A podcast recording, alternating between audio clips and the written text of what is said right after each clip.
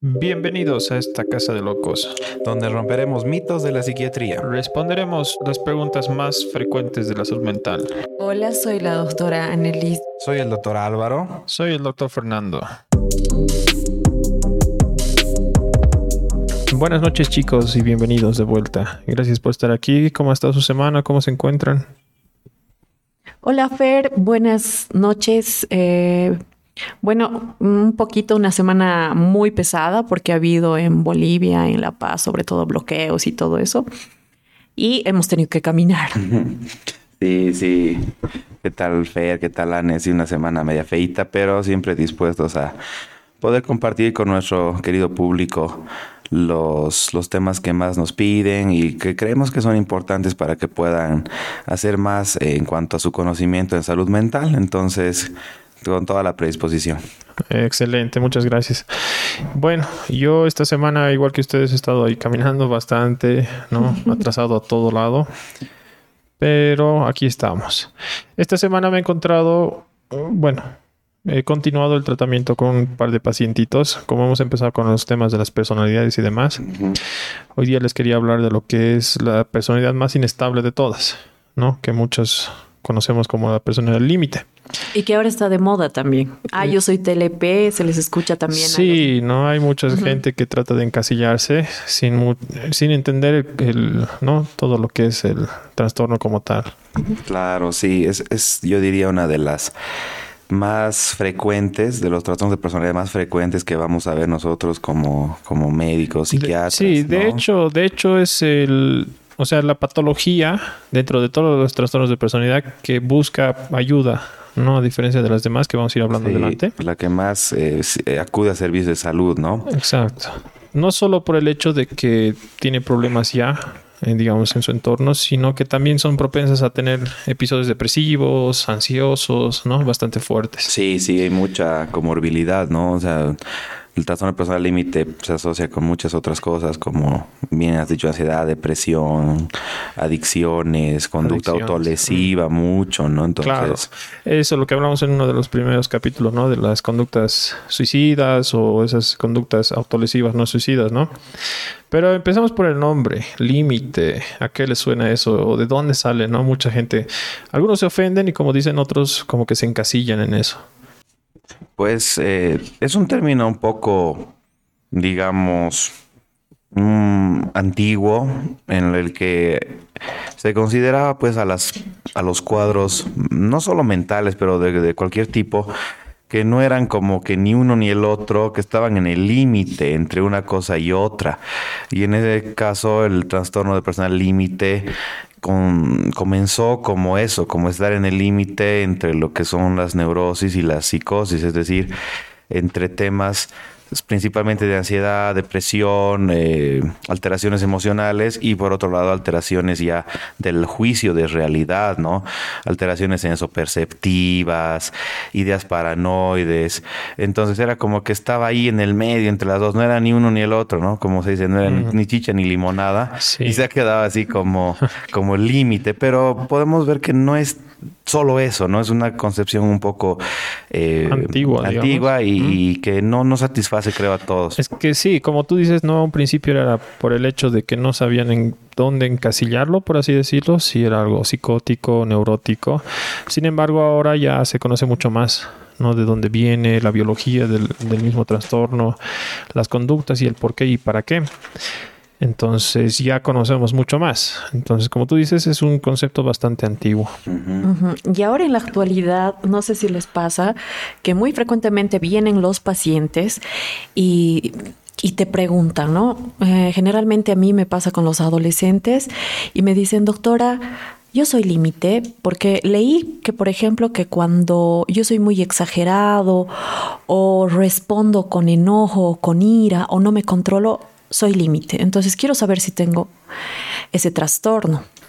Ah, o sea, ya como que te vienen con el diagnóstico hecho. Sí, sí, sí. Ellos, ellos averiguan. Ah, ah, sí, ahí está el riesgo. Buscan síntomas en ellos. Exacto. A veces tratamos de encasillar y, buscamos síntomas y signos donde no hay o exageramos algunos.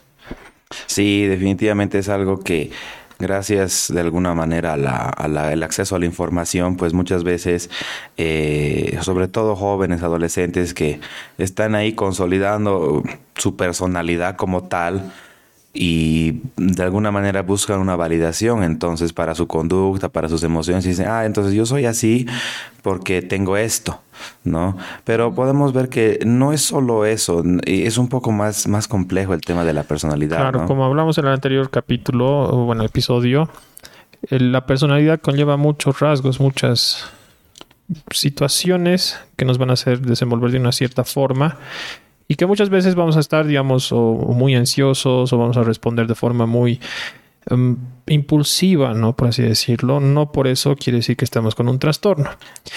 Sin embargo, hay que recordar el concepto de un trastorno de personalidades cuando estas conductas son muy rígidas ya para todos los casos, ¿no? En esta situación, hablando de un trastorno límite, ¿de qué conductas estamos hablando? Pues son varias las manifestaciones que tienen las personas que tienen un trastorno como tal, ¿no? Como decías, podemos tener rasgos todos, pero un trastorno como tal, pues por ejemplo, son personas que tienen una inestabilidad emocional importante, es decir, que pueden alterarse su afecto de manera muy, muy intensa ante pequeños estímulos. Y esto de alguna forma también interfiere en sus relaciones. Entonces, uno de los, de los eh, puntos cardinales, digamos, de los pacientes con trastorno límite es la inestabilidad en las relaciones afectivas, ¿no? Por ejemplo, tener una relación con alguna persona, no siempre de pareja, ¿no? Cualquier amigo, familia, en el que hay eh, eh, cambios, ¿no? Súper intensos, del amor al odio, y de decir que es la persona más linda y, bella del mundo, a odiarlo y decir es lo peor, es un asco. Entonces, esos vaivenes en la, en la, en las relaciones, pues es una característica, ¿no? De un extremo al otro, ¿no? de un extremo al otro. Su aparte de la inestabilidad que ellos tienen, también eh, estos pacientes se caracterizan por estar inconformes con el, la autoimagen. Eso, ¿no? Tienen un, problema, eh, yo diría, en el, en el, concepto del yo, es decir, de cómo se ven, cómo se perciben, cómo eh, de alguna forma se dan un un significado ellos mismos, ¿no? Muchas veces, por ejemplo, tienen problemas de imagen, no les gusta cómo se ven y de acuerdo a eso también van a ser más proclives a tener conductas que alteren su imagen muchas veces. Vemos cambios de look así súper constantes, un día drásticos, un día con pelo verde, al otro día rapado, al otro día con tatuajes, al otro día de, vestía, digamos, no sé, con un tipo de, color, después con otros más eh, extravagantes. al otro extremo, ¿no? ¿No? Sí. Entonces buscan como darse un, sustento, una imagen, ¿no? Entonces ahí puede haber Tener una identidad, eso es otro de los puntos, digamos, ¿no? La falta de identidad, de saber quiénes son. Muchas de estas personas eh, tienen esa sensación como de que algo faltara, como que un vacío interno, ¿no? Una sensación que tratan de llenar, llámese ya con, digamos, con relaciones, eh, no sé, con compras compulsivas o a veces eh, tratando de tener algo como animales, mascotas, sin tener, digamos, la capacidad de cuidar, empiezan, digamos, a adoptar, empiezan a, buscar algo que llene ese vacío que a pesar de todas sus actitudes no lo logran. ¿no? Eso, y, eso genera también más enojo, más frustración y de alguna manera esto lleva a conductas que pueden ser dañinas, ¿no? Este enojo que es difícil manejado, o sea, lo manejan de manera difícil, genera pues situaciones que mm, quieren lastimarse, y aquí mucho vemos la conducta autolesiva, ¿no? Sí, correcto. les, les comento que yo tenía una paciente que, por ejemplo, como no controlan su ira estos pacientes, eh, era una paciente más o menos de 19 años que la hermana la estaba maquillando. Entonces ella le había mostrado una imagen que quería la misma imagen, que quería como la imagen que le había mostrado, pero su hermana decidió no hacerlo, ¿no? Por diferentes causas, tal vez no tenía el maquillaje, qué sé yo. En, la cuestión es que esta paciente, eh, al ver que no le estaba haciendo como ella se lo dijo, se enojó tanto, se enojó tanto que rompió todo en la casa, se fue y mm. estaba buscando un arma para... Mm hacerse daño, ¿no? O sea, entonces cuando yo la vi en consulta y le decía qué pasó y me contó lo mismo, ¿no? Que se había enojado tanto. Entonces estos pacientes no controlan su, su ira. Por la frustración, ¿no? Una baja tolerancia a la frustración. Esa incapacidad que tienen para poder adaptarse a situaciones que no están, o sea, que no son esperadas. Mm. Como aquí, ¿no? O sea, el hecho de que tal vez no haya tenido el maquillaje o el tiempo entonces ya le genera una frustración tan intensa que ha llegado a, romper cosas, lo que puede generar, digamos, agresiones tanto para ella misma o como para su entorno. ¿no? Ahí está el riesgo. O también hay otros pacientes que empiezan a escuchar o ver cosas, ¿no? Lo que llamamos alteraciones sensoperceptivas o las alucinaciones. Eso sí, bastante frecuente, ¿no? Sobre todo cuando están expuestos a eh, altos niveles de estrés o a situaciones que los eh, descontrolan de alguna manera o les generan mucha ansiedad, mucho eh, nerviosismo, emociones intensas que no pueden de alguna manera manejar, pues empiezan a aparecer estos síntomas, ¿no? Y es muy frecuente decir, veo una sombra o hay alguien que me sigue o tengo una sensación de presencia, ¿no? Bien, bien común esto, como si alguien mm. estuviera atrás mío y desconfío. Por ejemplo, me acuerdo hablando de pacientes, ¿no? Tenía una paciente una vez que me contaba, por ejemplo, que tenía miedo de que la violen y por eso no quería salir. Me decía, no, es que siempre siento que hay alguien que me está siguiendo y que me va a hacer daño, me va a violar o me va a abusar. Entonces, e, ese tipo de, ideas asociadas con afectos negativos, de daño, de que algo malo va a pasar, que nosotros decimos, ejemplo, ideas paranoides, por ejemplo, aparecen cuando estos pacientes están bastante estresados y de alguna manera no pueden manejar bien sus emociones y aparecen estos síntomas. Exacto, ¿no? Y eso confunde muchas veces a los médicos psiquiatras, ¿no? El hecho de que tengan alucinaciones, lo que dijimos en un inicio. Algo también, Fer, que es importante, que eh, las ideas de muerte que son muy frecuentes en estos pacientes. Entonces, y muchas veces estos pacientes se autolesionan, ¿no? Los cortes, el cutting que está de moda. Tú, Fer, que, que, que, cada día creo que ves a un límite o a una límite, porque también hay en varones. Entonces, contanos de esas experiencias. No, sí, es verdad, ¿no? O sea, imagínense vivir... Eh, bajo tantas emociones negativas todos los días, llámese frustración, ira, tristeza, frustraciones a montones, digamos, o sea, ese cerebro ya no soporta y busca salidas intensas igual que, lo que le está pasando y una de estas es las autolesiones que gran mayoría de estas lesiones no son con la intención de morir, no simplemente es para un poquito bajar el dolor interno. Así como hemos hablado en suicidio, digamos, la Ana, ¿te acuerdas? Estabas hablando de que esta tu paciente te dijo es como quitarse un zapato muy apreto. Después de haber caminado mucho tiempo, ah. es como quitarse los, zapatos, que le causaba dolor, pero a la, a, la, misma vez te causa alivio. Ajá. Entonces buscan ese alivio mediante las autolesiones, ¿no? Los cortes, ¿no? Que no, o sea, quiero ser claro en esto, o sea, no está mal pero sí, o sea, ¿en qué sentido? O sea, es la persona que ha buscado ya encontrar una forma de aliviar sus problemas, pero no es la forma adecuada porque trae consecuencias peores a largo plazo, ¿no? Deja las cicatrices, muchas de estas heridas se pueden volver peores, se le puede pasar la mano, ¿no? Eso, eso es más frecuente. Muertes accidentales que no tenían la intención de quitarse la vida, pero por un mal corte o una una mala movida, digamos, pueden llegar a fallecer, incluso con las pastillas, ¿no? que es igual es bien frecuente, pacientes que se toman su medicación o toman medicación de otras personas con la intención de morir y realmente sí pueden llegar a hacerlo. Claro, o muchas de estas personas que, por ejemplo, en algún momento hemos, nos ha tocado atender, de que han tenido la intención, digamos, de matarse, pero no lo hacen y, y quedan con secuelas, ¿no?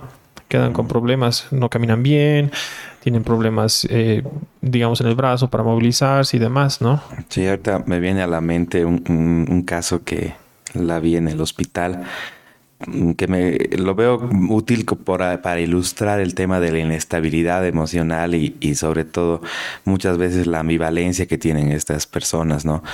Eh, era una chica que se, se, cortó las, o sea, intentó cortarse los antebrazos, ¿no? Las venas, como decía, Y bueno, fue llevada al, al, hospital a emergencias con la intención de ser hospitalizada, ¿no? Porque tomamos en cuenta como intento suicida, mm. ¿no? Sí, sí. Y bueno, pues eh, después de la entrevista y todo, se le hace la recomendación de la hospitalización.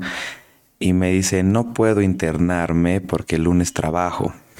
y me decía, pero quiero morir, pero el lunes trabajo. Sí, o sea, está preocupada porque tiene que ir a trabajar. Entonces, eh, eh, vemos ahí cómo realmente eh, es un tema bien difícil para ellos para poder validar esas emociones. Y muchas veces encuentran barreras en el sistema médico, tanto de médicos que no son psiquiatras como de psiquiatras y de personal de salud, ¿no? Como que, ah, no, es que está manipulando. quiere llamar la atención. Quiere llamar la atención. Ah, dejémosla, es una límite, ¿no?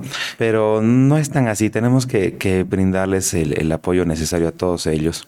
Claro, no, es que de hecho, ¿no? O sea, vivir, como digo, con eso en la cabeza, con tantas emociones todo el tiempo, yo creo que a cualquiera, ¿no? Lo, lo pone en situaciones extremas. Correcto. Y recordar también que, eh, por ejemplo, si digamos yo tengo uno de estos síntomas, entonces no significa que tenga el trastorno, sino que tiene que ser un conjunto de síntomas y los cuales eh, se le ve a la paciente, por eso requiere una valoración por psiquiatría. Exacto. Y volviendo al tema, ¿no? O sea, de que somos médicos, esto tiene su componente médico, ¿no? No, no es que eh, como decíamos, es llamar la atención y demás. Estas personas mm, necesitan ayuda y se puede hacer muchas cosas. Hay muchas opciones, ¿no? Desde la parte farmacológica para esos síntomas agudos, la parte terapéutica, ¿no? Para trabajar toda esta incapacidad que tienen estas personas para sobrellevar ciertas dificultades del día a día, ¿no? Que todos tenemos. Entonces, la recomendación, como siempre en el, en el, programa, no tengan miedo de buscar ayuda, ¿no? Es algo que sucede, que pasa, y tampoco es culpa de uno, ¿no? De esto, muchos factores, ¿no? Desde mm, pequeños, el embarazo. también eh, agresiones sexuales en la niñez. Ah. Sí, eso es, ese es un, un, un tema que es bastante frecuente. Obviamente, Nunca hay que generalizar y eso lo vamos a repetir creo siempre. No porque una persona haya sido abusada sexualmente va a ser límite, ¿no? Ni al revés. Ni al revés, ni todo. Exacto.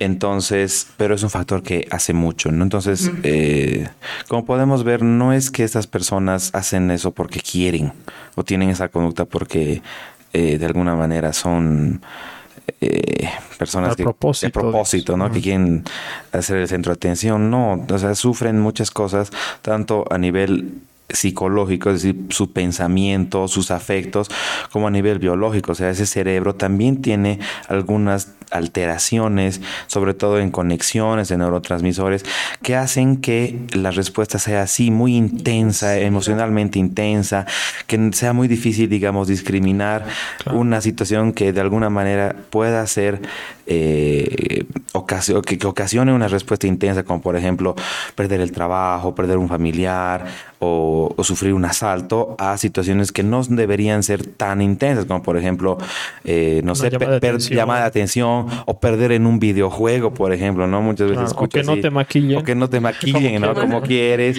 O que no encuentres así la ropa que te gusta y por eso así empiezas a, golpear y a patear y a romper todo. Entonces, eso es también resultado de alteraciones a nivel cerebral.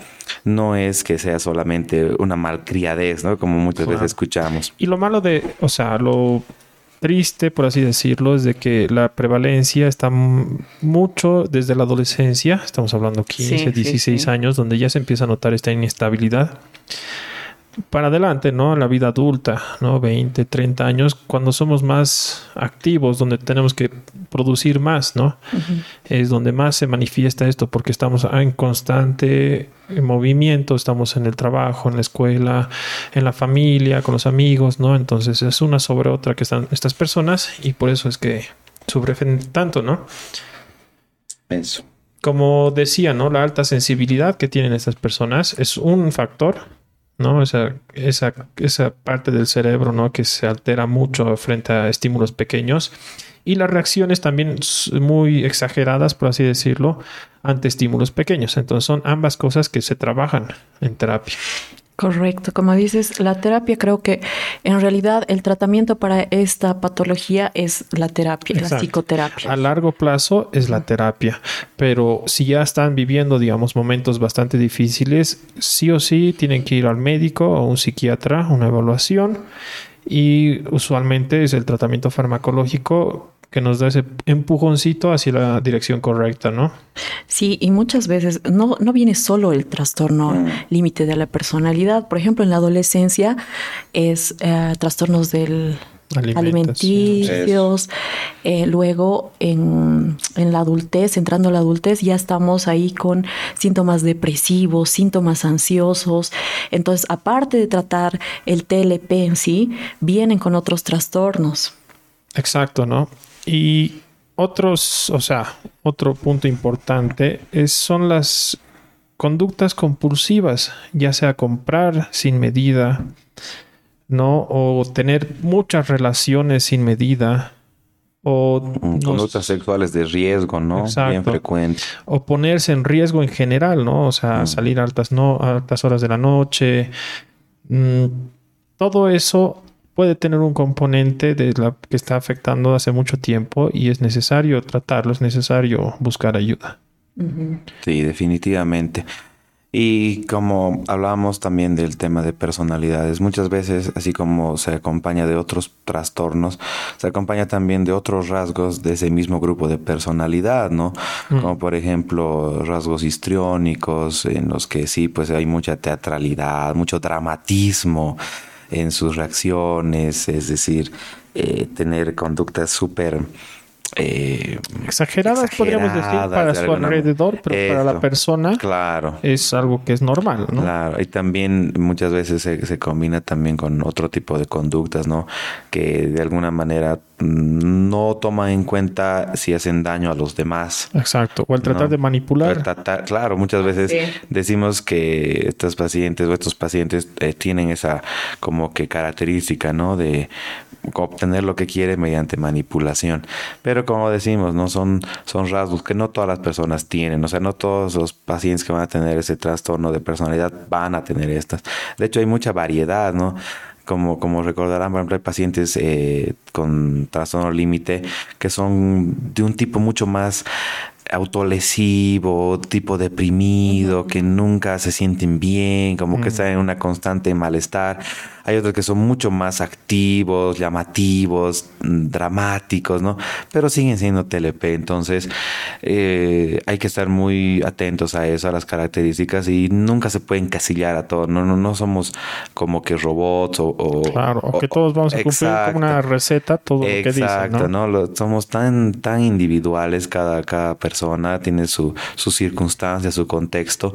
Entonces, de acuerdo a eso, pues dar el mejor tratamiento, ¿no? Exacto. Entonces, yo, para ir concluyendo, llamo ¿no? a la gente que siente que tiene alguna alteración en su capacidad de modular las emociones principalmente, una desregulación emocional, llamémosle, ya sea muy sensible a los cambios o que reaccione muy exageradamente porque le hayan dicho o él mismo se dé cuenta o que se esté lastimando para poder sentirse mejor o que esté teniendo, digamos, estas conductas que a la larga le están causando más problemas. Entonces, eh, búsquenos, aquí estamos para ayudarles, se puede hacer mucho, se puede solucionar muchos de estos problemas para que a la larga tengan una vida mucho más estable y tranquila, una vida que valga la pena ser vivida, ¿no? Eso dice, eh, bueno, la gran mayoría de las terapias es eso, ¿no? Buscar una vida en la que uno se sienta feliz, tranquilo.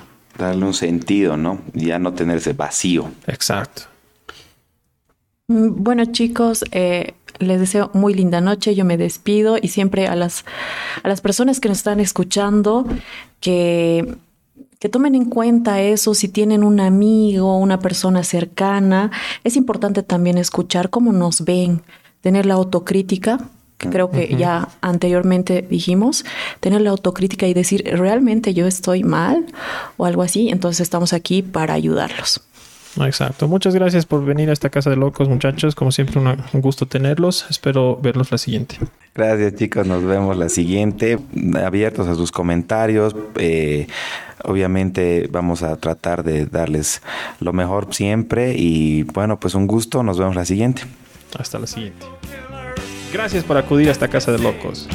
No se olviden que pueden dejar sus comentarios, dudas, preguntas, sugerencias para que podamos hablar en el siguiente episodio al enlace en la descripción. Y los esperamos hasta la siguiente.